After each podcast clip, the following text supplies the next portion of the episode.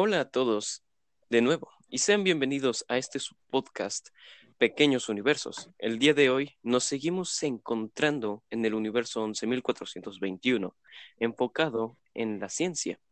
El día de hoy hablaremos sobre los agujeros negros. Un concepto bastante importante dentro de los agujeros negros es el espacio-tiempo curvo. Así que, Brian, ¿nos podrías dar la introducción a este concepto? Bien. el espacio-tiempo curvo es la teorización, aunque en estos últimos años se ha comprobado que sí es cierto que el espacio-tiempo es curvo. ¿Qué es? podemos imaginarnos el espacio-tiempo como una gran tela, una gran manta. Y cuando tú colocas, en este caso eh, son los planetas o cuerpos con demasiada masa, tiende a curvarse o combarse el espacio. Esto es gracias a la llamada fuerza de gravedad. Y esto fue teorizado por Albert Einstein en 1915 con su famosa teoría de la relatividad general. Y, y esto fue un gran cambio en nuestra percepción, ya que antes creíamos que la fuerza de gravedad era provocada simplemente por, por la gran masa del, del cuerpo. Realmente no sabíamos qué es lo que provocaba esta atracción entre planetas, en este caso, entre el Sol, la Tierra y los demás planetas del sistema. No sabíamos qué es lo que la provocaba.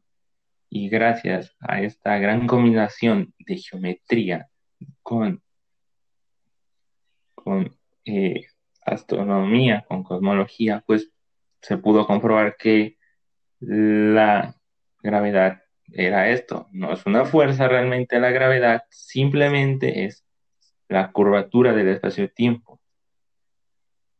Así que sabiendo un poco a grandes rasgos qué es la curvatura del espacio-tiempo, ya que es un concepto muy importante para poder entender los agujeros negros, ahora hay que pasar al término del tiempo. Antes, en la mecánica clásica, creíamos que el espacio y el tiempo eran absolutos e diferentes.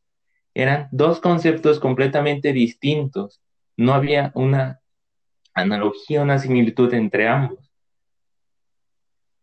Y en 1915, gracias a la teoría nuevamente de la relatividad general, esos dos conceptos se unieron en uno solo, llamado espacio-tiempo. El tiempo no es más que otra dimensión en ese espacio-tiempo tetradimensional, que es en el que presumiblemente vivimos, que el tiempo también es relativo. Dependiendo dónde se encuentre el observador, dependerá también el tiempo. Antes, en los experimentos mentales, si un observador se encontraba, no sé, en la luna, un ejemplo sería, y otro aquí en la Tierra, sus relojes marcarían el mismo tiempo. Actualmente sabemos que esto no es así. El tiempo relativo y depende dónde te encuentres va a ser tu tiempo. Es así.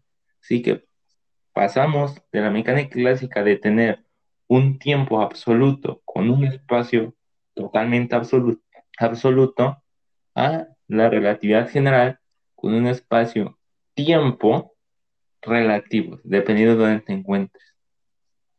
Ahora que ya sabemos un poco, porque tampoco queremos liarlos mucho con conceptos muy complejos, Ian, ¿Cómo fue que se, que se fue dando esta teoría de los agujeros negros? ¿Cuáles fueron las primeras ideas que tenemos acerca de este objeto astronómico? Bueno, los agujeros negros, o al menos el concepto de ellos, no es algo del mundo moderno, sino que ya se, ya se llegó a teorizar. Se llegaban a teorizar desde 1700. Estos, el primero que los teorizó fue John Michels, que, que curiosamente fue un clérigo inglés. Estas estrellas se les decía dark stars o estrellas negras. Se creían que tenían un campo gravitacional totalmente absurdo, pero claro, en esos tiempos todavía seguían rigiendo las leyes de la gravedad de Newton. Así que todavía no teníamos un concepto más técnico o más profundo. Simplemente se creía que tenía un gran campo gravitatorio, a tal punto que ni siquiera la luz podía escapar.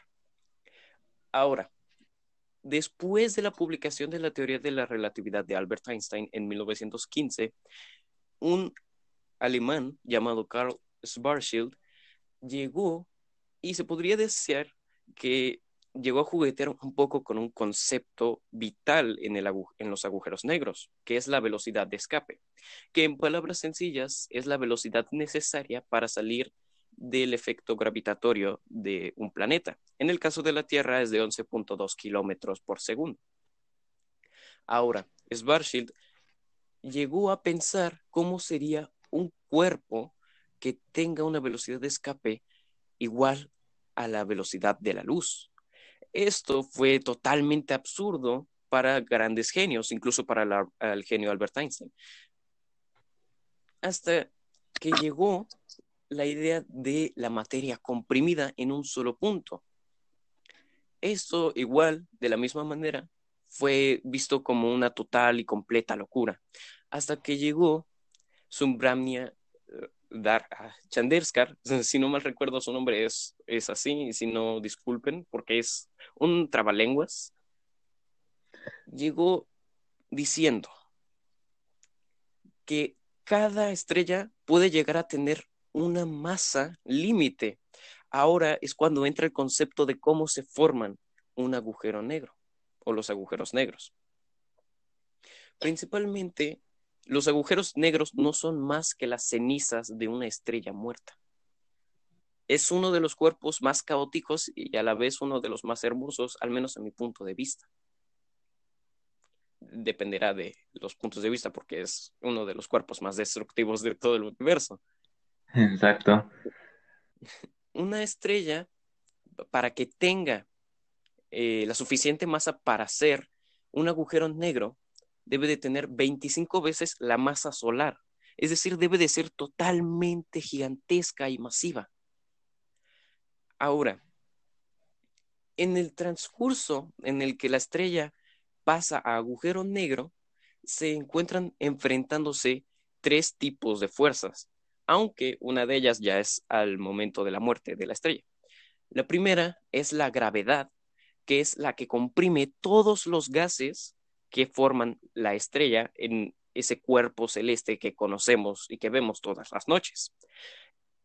Pero hay algo que lo evita, que es la presión de radiación, que simplemente es cuando los átomos irradian la luz al momento de hacer fusión nuclear o termonuclear.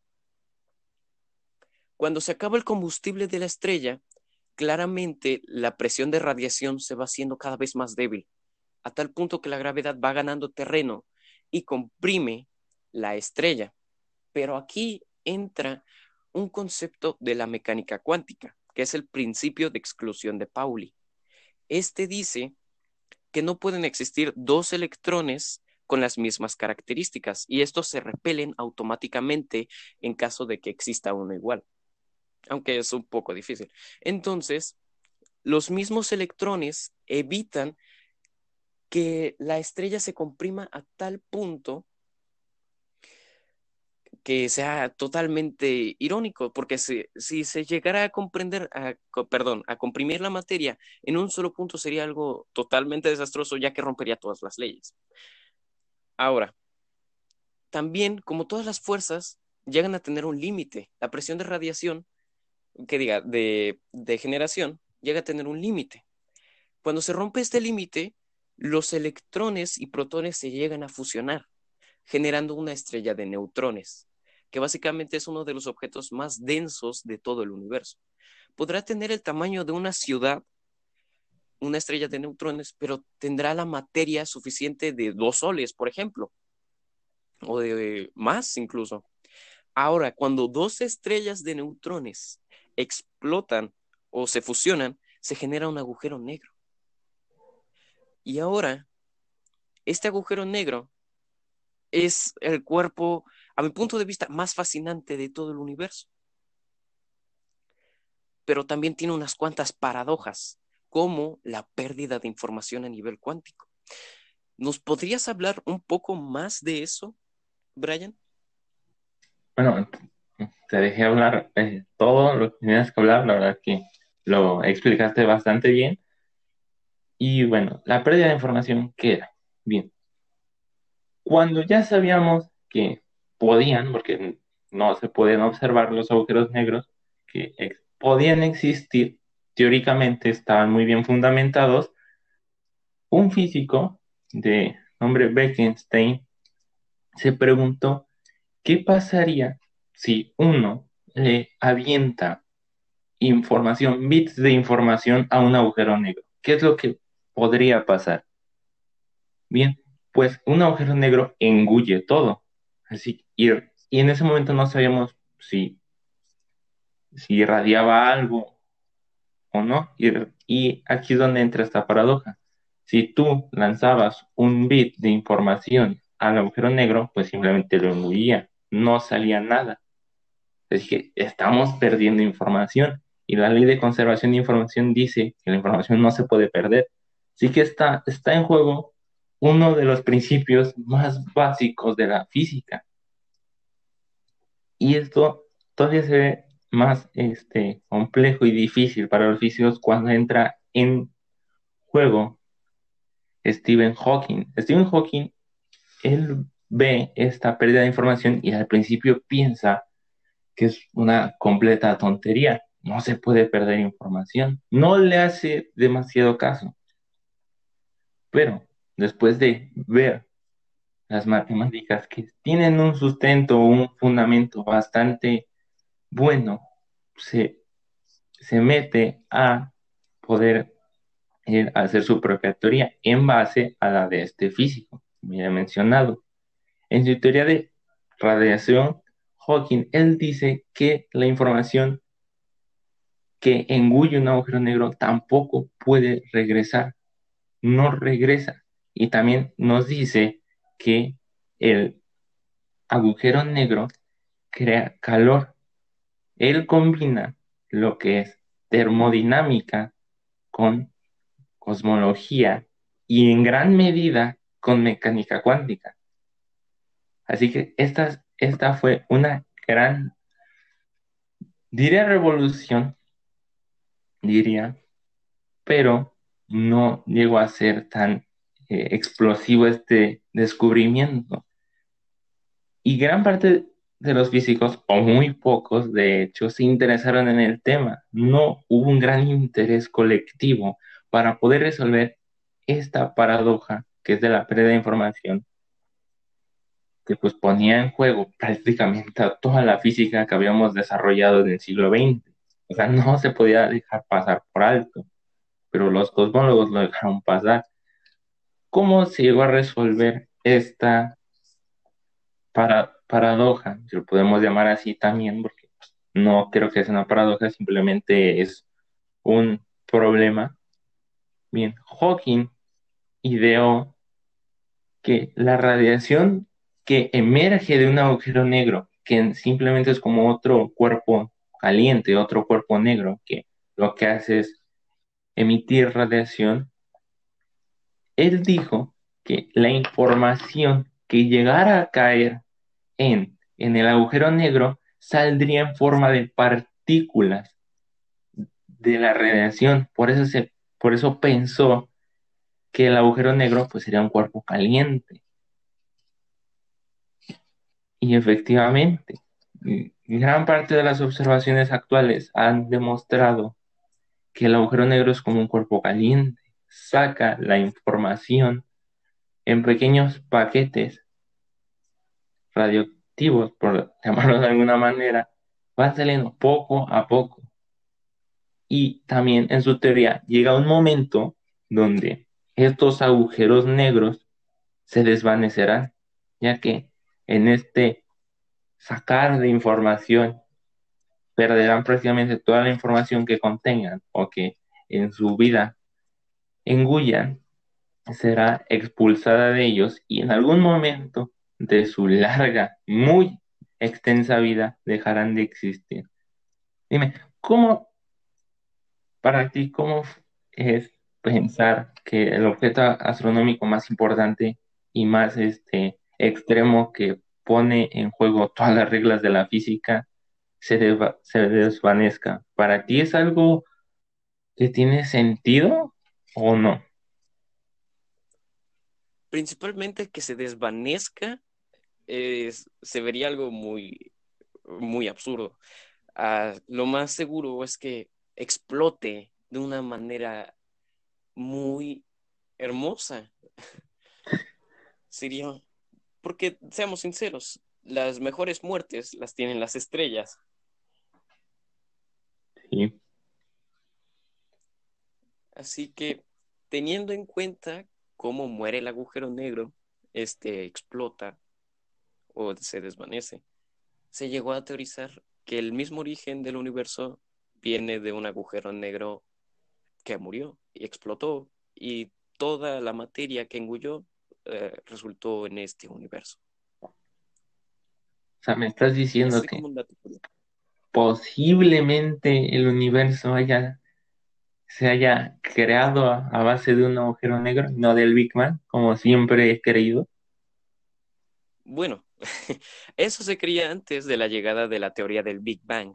Ahí ya, eh, se creía eso antes. Que de hecho se podría decir que llegó a, a dar las bases para la creación de la teoría del Big Bang. Porque al final de cuentas, ambas teorías empiezan con una explosión. Yo personalmente creo que es más este, lógica la teoría del Big Bang, aunque deja un hueco para la, la, intervención divina, no es mucho de mi agrado la intervención divina, pero para mí, para mi lógica, es más fácil pensar que nuestro universo vino de la nada que venir de un agujero negro, porque caemos nuevamente en una, esta así una paradoja de, bueno, cómo se creó el agujero negro que nos creó, ¿sabes? Exacto. Pero pues, yo nunca dije que fuera correcta. Así que, pues, ¿qué podemos decir? Bueno, los físicos tienen mucho trabajo todavía que hacer para poder comprender realmente el universo. Nos queda mucho todavía. Eso también me, me agrada porque todavía tenemos bastante tiempo para poder descubrir los misterios de este enorme y vasto universo. Así que, por último tema de este podcast, un tanto corto, comparación del anterior. Eso es cierto. Dime, ¿cuáles son sus posibles usos del agujero negro? ¿Cómo los si el ser humano llegara a poder controlarlos, ¿cómo los podríamos ocupar? Lo primero que piensas cuando te dicen la palabra agujeros son en dos cosas, agujeros de gusano o a los mismos agujeros negros. El mismo Einstein junto con Rose llegaron a pensar que el agujero negro tenía un se podría decir un primo muy lejano, el agujero blanco, que es todo lo contrario al agujero negro. En vez de engullir, engullir la materia, la expulsaba. Así que ellos llegaban a pensar que de alguna manera se enlazaban y producían un túnel. Pero claro, eh, no se puede entrar por un agujero negro sin antes morir o bueno, no morir, sino experimentar la, la espaguetificación. Exacto. Así que también está en entrever si es posible también los viajes en el tiempo, ¿no? Eh, desde hace mucho tiempo se dice que los agujeros de, de gusano pueden servir para unir dos tiempos, digo, dos puntos del espacio y presumiblemente del tiempo aunque esto, a mi parecer, está muy lejos de poder ser cierto. aunque me duela eh, afirmarlo, está muy lejos de ser posible los viajes en el tiempo. ¿O tú cómo ves eso? Eh, bueno, en el pasado eh, ya sabemos que es totalmente imposible, pero en el futuro ya se podría ser con la dilatación temporal, una de las de los temas más mágicos, se podría decir, de la teoría de la relatividad de Einstein. Que en un podcast a futuro, o si quieres lo hablamos ahora, eh, podremos hablar de qué es la dilatación temporal.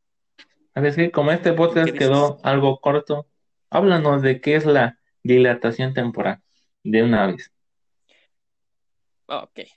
La dilatación temporal es un efecto muy interesante que podría dar la llave para viajes al, en el tiempo, pero solamente al futuro, ya que esta dice que entre más cerca estés de la velocidad de la luz o en un campo gravitatorio extremadamente fuerte, el tiempo pasa más lento para ti, porque otra cosa que especifica la teoría de la relatividad es que cada ser humano, por así decirlo, tiene su propio reloj.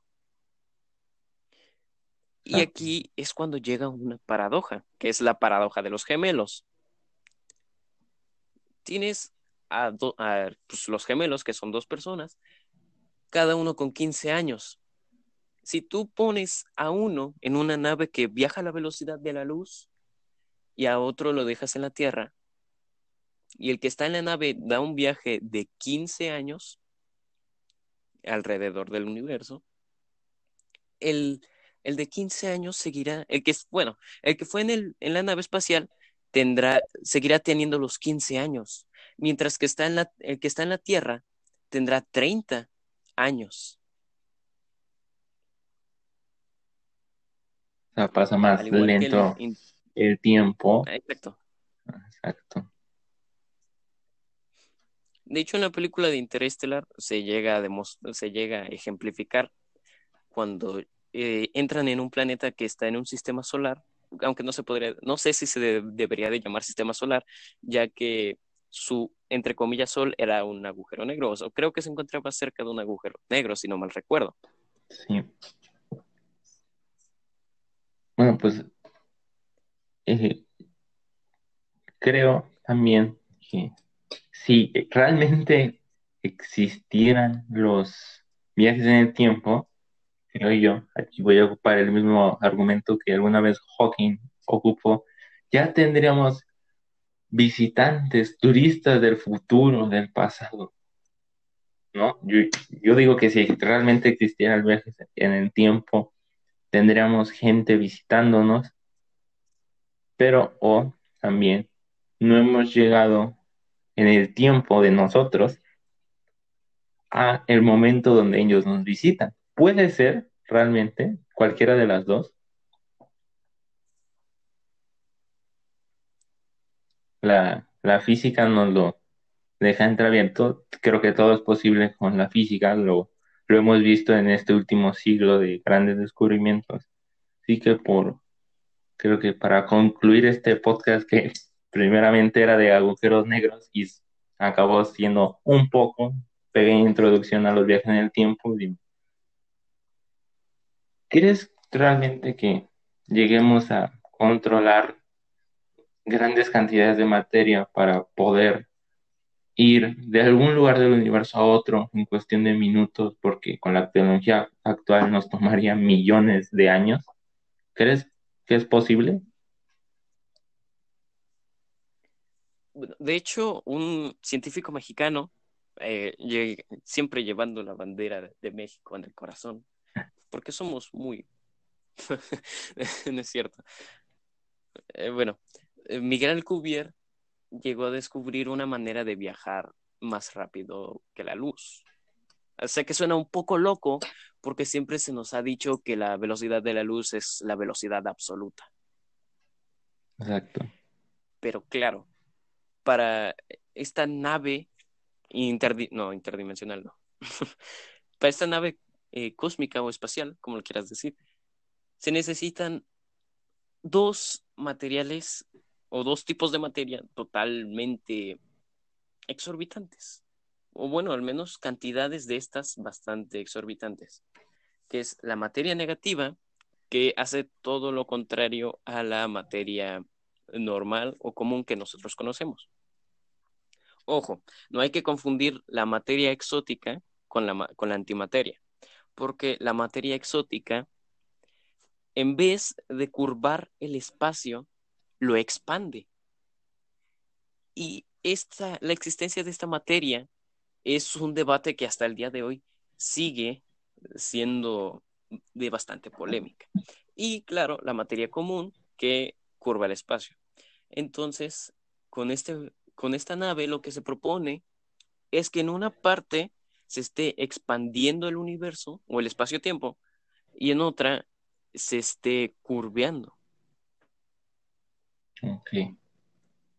Y con esto se evitaría la dilatación temporal, haciendo más posibles los viajes en el, perdón, haciendo o evitando la dilatación temporal para evitar errores. No, esperemos que el ser humano sobreviva al calentamiento global, a las posibles guerras para poder, si es posible, presenciar algo así, porque será un hito, creo yo, para nuestro conocimiento de, del universo. ¿No lo crees? Así es. Así que... Sería interesante ver al ser humano eh, llegar a colonizar otras galaxias. Sería muy emocionante. No creo estar aquí yo presenciando eso. No creo. no. no creo, pero esperemos que las próximas generaciones hagan todo lo posible para poder salvar nuestro pequeño planeta y lograr salir de él a explorar, a colonizar, si también es posible, las galaxias y demás cosas. Así que como conclusión, ¿qué dejamos? Como conclusión, centrarnos en un tema. Ah, bueno, también. También sería también fantástico, pero no se puede. Creo yo. No, no se puede. Hoy hablamos un poco de todo, agujeros negros, viajes en el tiempo, posible futuro de la raza humana. Posible. Lo sigo dejando ahí. Posible futuro. que, ¿Algo más que quieras agregar? Bueno, un dato curioso que si en algún punto llegáramos a reemplazar un agujero negro por nuestro sol, nuestra vida sería siendo igual. Sí. así que Así es. Y ya nada más que agregar. Nada más. Bueno, pues aquí termina este podcast. Espero que les haya gustado a todos ustedes, que nosotros humildes oyentes. ¿Algo quieras decirle a las personas? Muchas gracias. Eh, gracias a esas cinco personas que llegaron a escuchar el primer episodio. O quizás ya habrá aumentado el número, quién sabe. Espero y que sí haya aumentado. Muchas gracias por seguir alimentando nuestras ganas de seguir con este proyecto. Exacto, muchas gracias. Así que nos vemos la próxima semana con otro tema que espero yo ya no sea de ciencia, porque me duele la cabeza de estar investigando toda la semana sobre ciencia. Hay que dar variedad. Bien, nos vemos. Suscríbanse al podcast, ya saben, Google Podcast, en Spotify, en Anchor, todas las plataformas posibles que haya en Internet, ahí lo van a encontrar. Así es. Así que nos vemos. Así que desde aquí mandamos un fuerte Nos vemos hasta la siguiente semana.